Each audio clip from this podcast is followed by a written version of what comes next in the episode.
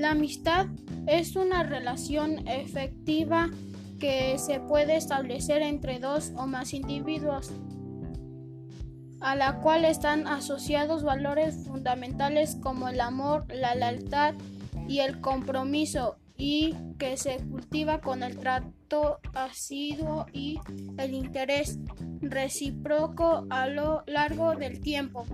La amistad puede, se, puede surgir entre hombres y mujeres, novios, esposos, familiares, con cualquier clase de vínculo, personas de distintas edades, regiones, ideológicas, culturales, extracción social, etc.